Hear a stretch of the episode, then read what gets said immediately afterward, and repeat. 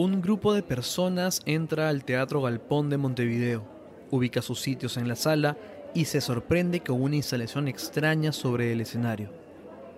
Una pantalla, cámaras, micrófonos. Al mismo tiempo, otro grupo de personas ingresa al Teatro Poeira de Río de Janeiro, ubica sus asientos en la sala y también se sorprende con la misma extraña instalación tecnológica que descansa sobre el escenario. Al mismo tiempo, tanto en Uruguay como en Brasil, se monta la obra Latencia. La obra protagonizada por Leonor Chavarría y Florencia Santangelo nació antes de la pandemia, nació en el 2018. El coronavirus no había cerrado los teatros ni se hablaba de obras por Zoom, y ya ciertos creadores estaban interesados en explorar los límites del teatro como un evento que se sucede en el aquí y en el ahora. Latencia sale de la necesidad de dos actrices que son muy amigas entre ellas y que querían trabajar juntas y que básicamente es imposible. Quien habla es Claudia Sánchez, quien fue productora de Latencia. Ella se refiere a lo más sencillo. Leonor y Florencia ansiaban hacer un proyecto juntas, pero vivían en ciudades distintas y parecía imposible concretar algo, a menos claro que empezaran a jugar con la tecnología. A partir de eso comenzó la exploración. Ese espectáculo fue dirigida por otra compañera de clase, Patricia Malarini, y yo hacía producción en, en Latencia.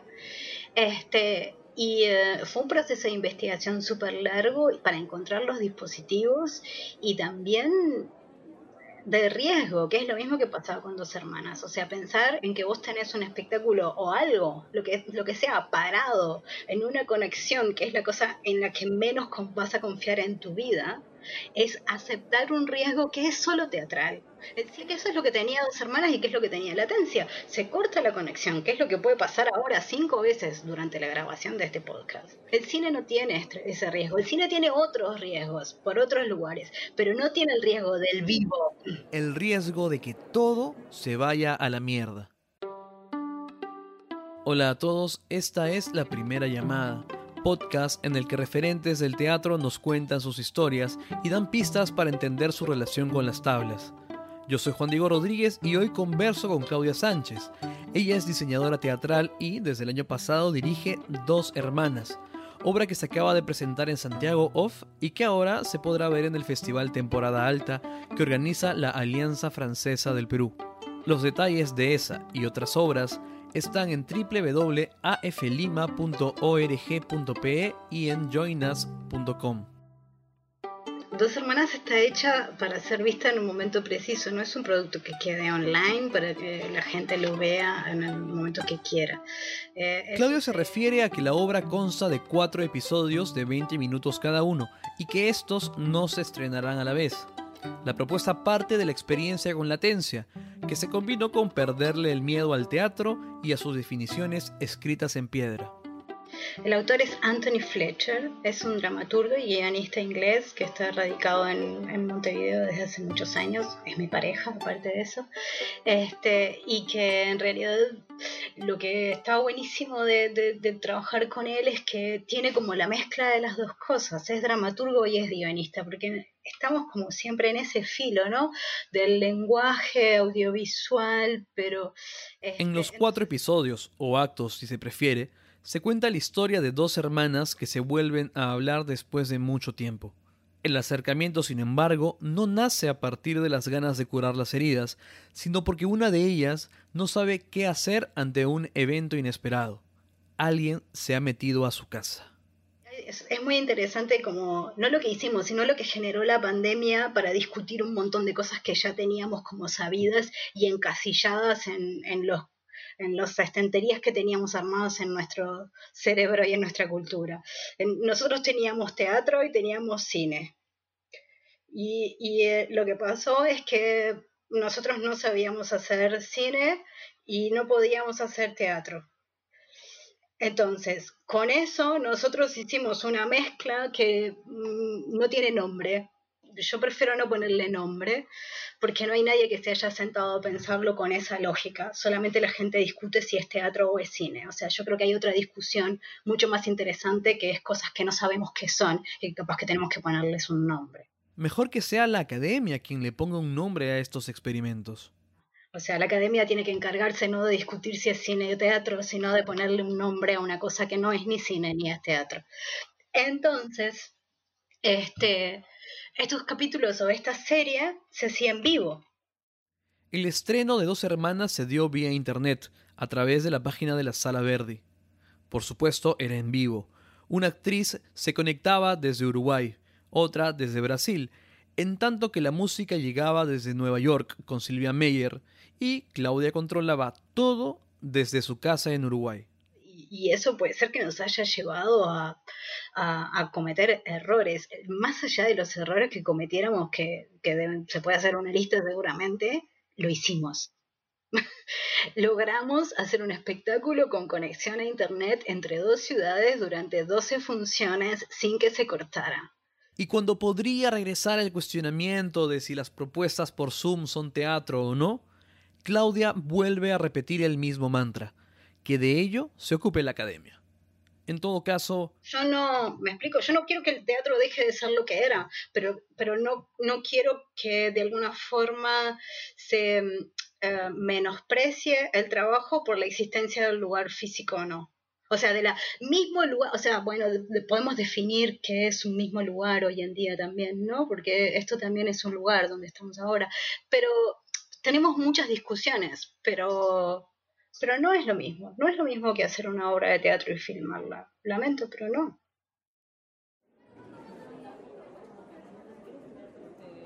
Por lo menos antes de la pandemia habían cerca de 70 salas operativas en Uruguay, un país que a todas luces le gusta el teatro. La historia así lo demuestra. Por un lado está el Teatro Solís, que data de 1856. También está la comedia teatral, por la que pasó Margarita Xirgu, la diva catalana y favorita de García Lorca. Y además hay un sector independiente que persigue otras miradas sobre el hecho escénico. Sí, hay una gran producción de teatro. Em, es muy poco lo que vos podemos, podemos como titular o llamar industria dentro de eso porque no hay una gran producción de lo que se llamaría teatro comercial, por decirlo de alguna forma. Existe, este, pero no es la mayoría de lo que está pasando. Entonces, la que sí es una movida fuerte es la del teatro independiente. Allí está el galpón o el teatro circular. Todo esto estamos hablando de antes de pandemia, ¿no? Pero, y aparte de eso hay un montón de gente joven que es lo que hoy es el nuevo independiente dentro de esto, que es el independiente real, el que no tiene teatro, el que eh, hace como sus producciones con el dinero que postula fondos o con nada, porque hay veces que tampoco tienen acceso a eso. Ahora, que uno pueda vivir del teatro es un tema totalmente distinto. Porque en realidad eso no implica que, que tengas mucha cantidad de espectadores.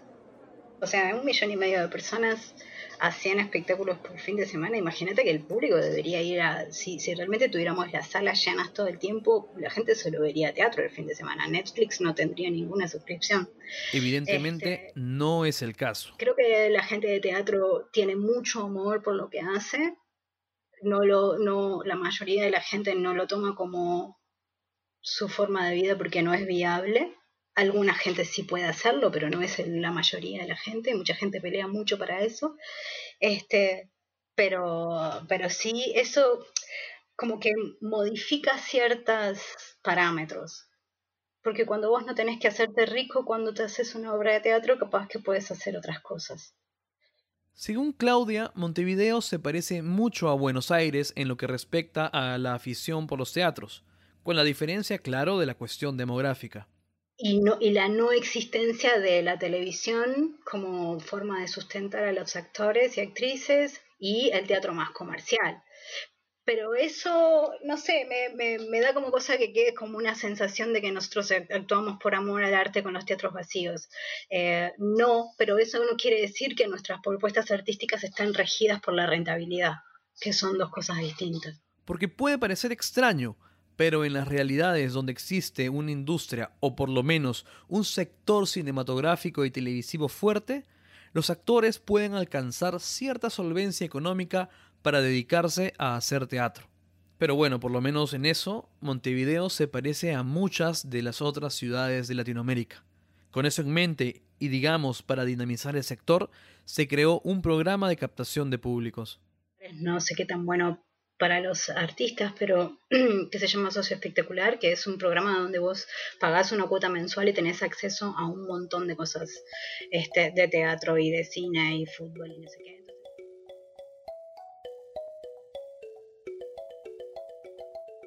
eso realizó, hizo que, sea, es muy discutido dentro del ambiente y yo, o sea, tengo muchas cosas para decir a favor y en contra del socio espectacular, pero es una cosa que hizo que fuera este, mucho más accesible para la gente. Se trata de una iniciativa de privados que agrupó a varios de los teatros más importantes de la ciudad, algunas otras salas y el sindicato de actores. El problema de Socio Espectacular es que funciona bien para las instituciones grandes, pero no tanto para los pequeños espacios y los mismos creadores y actores. Es un tema de administración dentro de los, o sea, esos fondos van directamente a las instituciones y esas instituciones de alguna forma se mantienen con esos fondos que pagan, con ese dinero que paga, esa cuota mensual que pagan los espectadores y está súper bien pero no tanto de ese dinero llega a una persona que vaya a alquilar una sala para hacer el espectáculo, ¿me explico? Entonces hay como un montón de cosas ahí que realmente se podrían ajustar desde otros lugares y que sería una buena evolución del socio espectacular, que no es lo que pasa hoy en día. Entonces hay como un Pero claro, hablar de un programa como este es meterse en un problema. Las opiniones están polarizadas y siempre parece que algo está a punto de estallar. Está súper bien, pero habría que evolucionarlo seguramente y ayudaría un montón a un montón de gente que no pertenece a las instituciones. Esto no quiere decir que no te paguen y eh, no estoy, estoy, hablando de evolucionar ideas, no discutir eh, cosas básicas.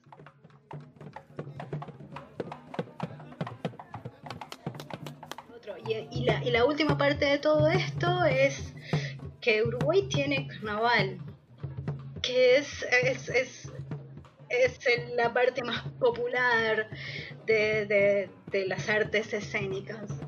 Eh, y donde todo el mundo asiste a eso, carnavales del pueblo, carnavales de la gente, carnavales de un tablado en un barrio al aire libre, que lamentablemente la pandemia no nos va a permitir tenerlo,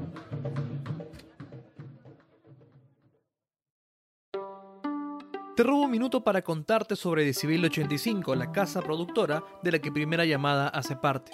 Decibel 85 es la primera productora de podcast narrativos que crean contenido especializado para empresas y creadores independientes. Si eres un emprendedor o empresario y quieres contar la historia de tu empresa o el crecimiento de tu proyecto, Decibel 85 es el equipo a quienes debes contactar. Los encuentras en su web www.decibelio85.la, 85 con número, o en Instagram o en LinkedIn como Decibelio85. Ahora sí, volvamos con el episodio.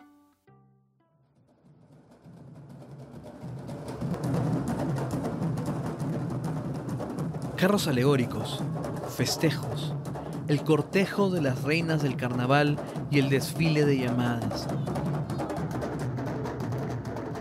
por más de 50 días, Uruguay se paraliza para que los espectáculos multicolores llenos de música y baile tomen sus calles y barrios. Dos mil tambores llevan el mismo ritmo y hacen que el candombe suene, suene, suene y nunca deje de sonar en lo que es el carnaval más largo del mundo. Como todo montevideano, Claudia Sánchez vivió enamorada del carnaval. Era imposible no serlo el espectáculo que se inicia a finales de enero con un suceso inaugural en la avenida 18 de julio es parte del ADN de la gran mayoría de uruguayos. De hecho, es gracias al carnaval que muchos de ellos se vinculan con los hechos artísticos. Yo tuve vínculo con una murga en el 93, conocí a un maestro, Hugo Verdallo, que hacía la puesta en escena de ese espectáculo y que yo iba a mirar como espectadora y que y que en algún momento me dijo, bueno, si querés ayudarme, me podés ayudar y podés hacer esto. Y, yo tenía 17 años y bueno, cuando terminó el carnaval me dijo, bueno, ¿y por qué no te anotas en la EMAD? Que para mí era como si me hablaran en chino, no tenía idea de lo que me estaban hablando.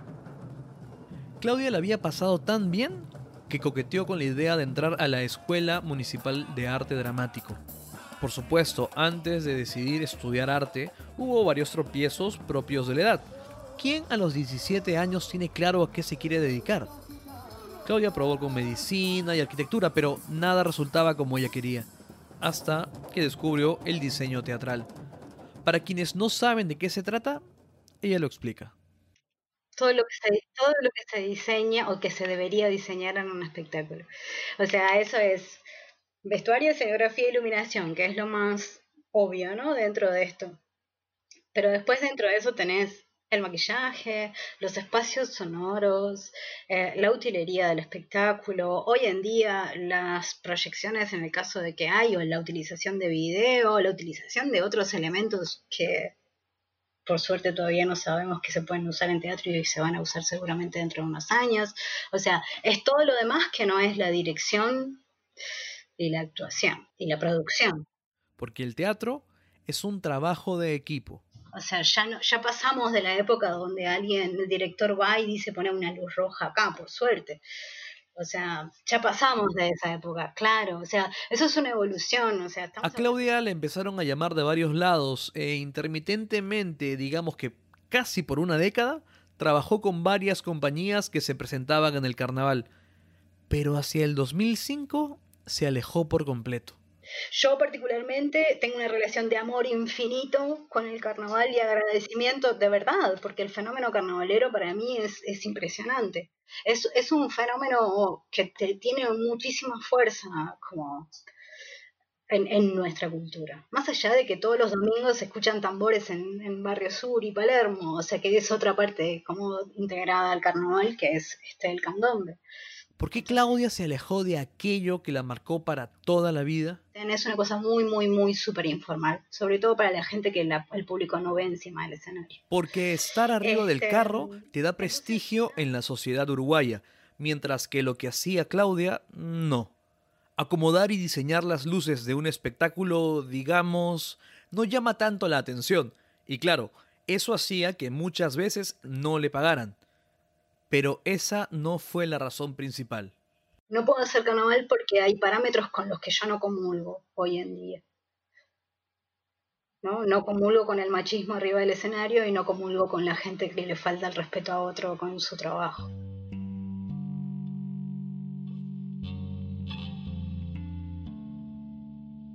Lo que dice Claudia pinta un escenario bastante complicado. Para ejemplificarlo, ella nos da dos perspectivas sobre una misma situación. Esta es la primera.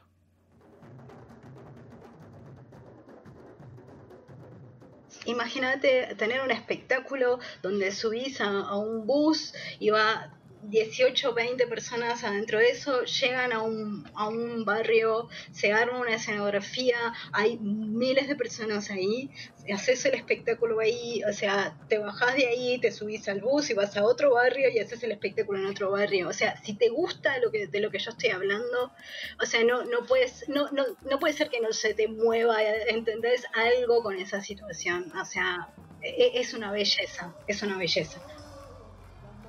Y esta es la segunda. Eh, y, yo no podía ir en el mismo transporte que el resto de la gente. Porque no era el lugar para que una mujer estuviera ahí adentro. ¿Me explico? Entonces, en ese momento yo me sentía segura y podía, mirar la ironía de esa situación, yo me sentía segura porque el dueño de ese grupo decía, Claudia no viaja en la bañadera, viaja en el camión Porque a veces uno se puede olvidar que el carnaval es finalmente ese momento en el que no hay reglas, la fiesta de la carne en la que vale todo.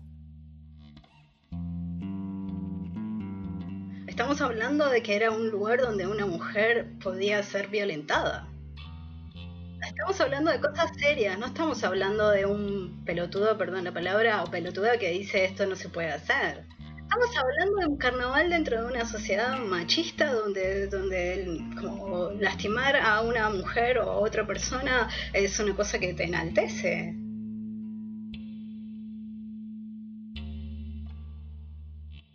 Y de allí que el año pasado hayan habido tantas denuncias de violencia contra las mujeres, muchas de ellas recogidas por la cuenta de Instagram Varones Carnaval. Aunque capaz que deberíamos hablar de, de eso en dos hermanas en lugar de lo que hablamos. Y exponer la violencia contra la mujer supone chocarse contra varias paredes. Hoy en día la, violencia que existe contra las mujeres en Perú, en Uruguay, en Bolivia, en Argentina, no es algo que haya, se haya modificado demasiado. O sea, eh, creo que hay una parte de todo eso que es gracias a la militancia de un montón de mujeres que ha hecho que nos diéramos cuenta que eso es un problema. Pero de ahí a que nuestras sociedades realmente sepan qué hacer con eso es, es una distancia súper grande. Por eso muchas de las denuncias de varones carnaval quedaron ahí, en denuncias. Que quedaron ahí. Y, que quedaron ahí porque las instituciones no saben cómo hacer, qué hacer, porque hay gente que se cuida y se protege. Y, y como sociedad no nos sentamos a pensar en eso. Creemos que eso, o sea, que hay veces que alcanza. Primero, esos, los parámetros se han modificado, ¿no? Y, ahí capaz que podemos tocar un poquito lo, de dos hermanas. Claudia se, refiere a cómo la tecnología ha cambiado la forma en la que nos desarrollamos en sociedad. Y hay generaciones que encuentran en ciertas redes sociales una forma de liberación y de mostrarse. Entonces, esas generaciones son las que encontraron esa herramienta que era poner una placa en Instagram y hacer una denuncia que nunca se iban a animar a decir. ¿Cómo hizo Claudia para sobrevivir durante su etapa trabajando en el carnaval? Eh, yo, tengo 43 años, no soy chiquita. Y, de alguna forma eh, logré generar una coraza que me permitiera protegerme. Y con eso es que pude insertarme en ese medio, pensar lo que es ser mujer en ese medio. O sea, y lo estoy diciendo porque básicamente los conjuntos son todos de hombres. Y, o sea, es, es, como. Ta. Entonces, el enfrentarme con las denuncias de ellas me hizo modificar un montón un montón la forma en que yo veo la situación. ¿Me explico? Gracias a ellas, Claudia toma cierta perspectiva de lo que vivió en los 90, incluso en el mundo de la iluminación donde trabajó por muchos años. En medio de puros hombres, hay que adaptarse para sobrevivir. Tiene que ver con que uno va encontrando los mecanismos y lamentablemente muchas veces se va endureciendo un montón y encontrando, encontrando, o sea, es empezás a adquirir como actitudes muy masculinas para, ser, para poder estar inserta en esos grupos. Como contar chistes súper agresivos y feos. Entonces, no hay un momento, me explico que te, te, redondeo eso, no hay un momento donde yo me diera cuenta, me doy cuenta ahora mirando lo que me pasa y recién ahora también puedo como evaluar cuáles son mis vínculos y cómo los desarrollo, pero eso es estar en una sociedad machista. Entonces otro conflicto aparece en medio de las denuncias de agresión. ¿Se debe separar al artista de su obra? Y si ese es el caso, ¿se debe o no separar a los agresores? Y finalmente, ¿cómo cuestionar a una institución como el carnaval, que es tan vieja como machista? El carnaval debe tener las restricciones propias de otros eventos que se llevan a cabo en las sociedades modernas y civilizadas?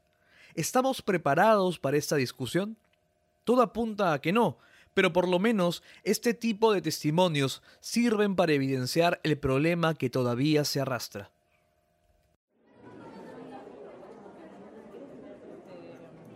Hubo un comentario que descuadró a Claudia. Cuando todavía era estudiante, un par de profesores le dijeron que era un bicho de teatro. Ella no supo cómo reaccionar. ¿Era una crítica? ¿Por qué un bicho? Con el tiempo se dio cuenta del significado. Pero mirándolo como en otros.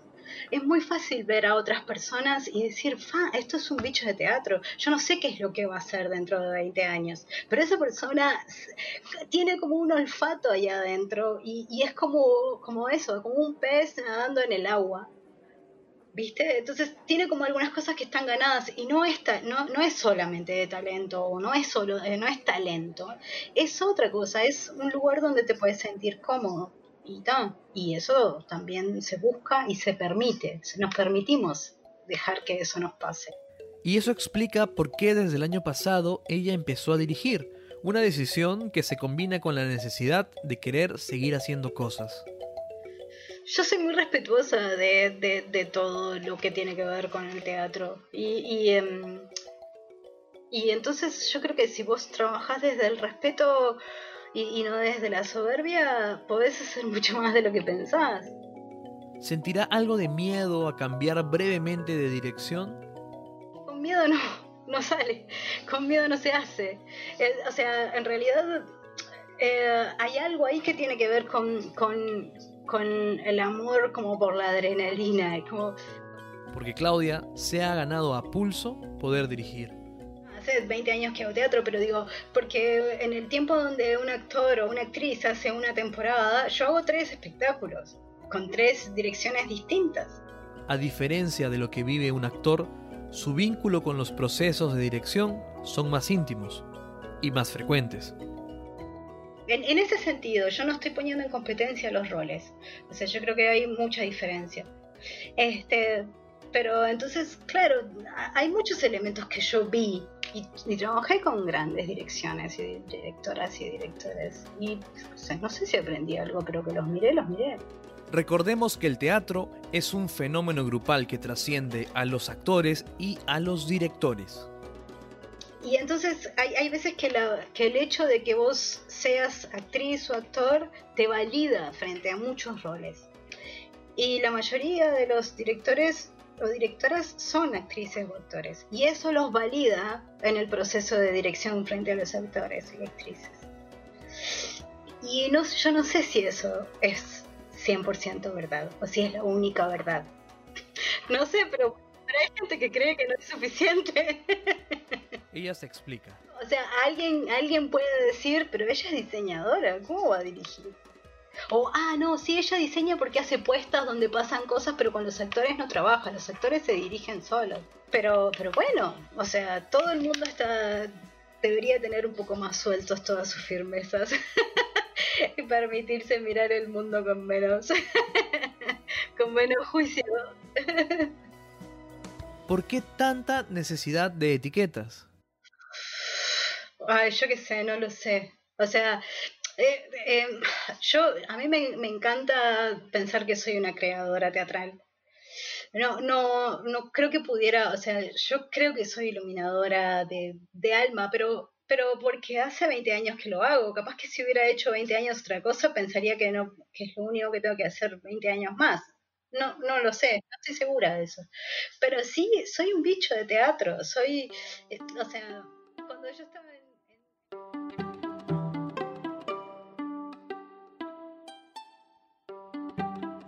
Primera llamada es una producción de Decibelio 85. Este episodio fue producido y guionizado por mí. El guion fue editado por Fabricio Serna y coeditado por Mariela Cardoso. El arte del episodio fue diseñado por Milagros Bejarano. Las piezas de contenido para redes sociales fueron generados por Gabriela Arraga. Gracias por escucharnos.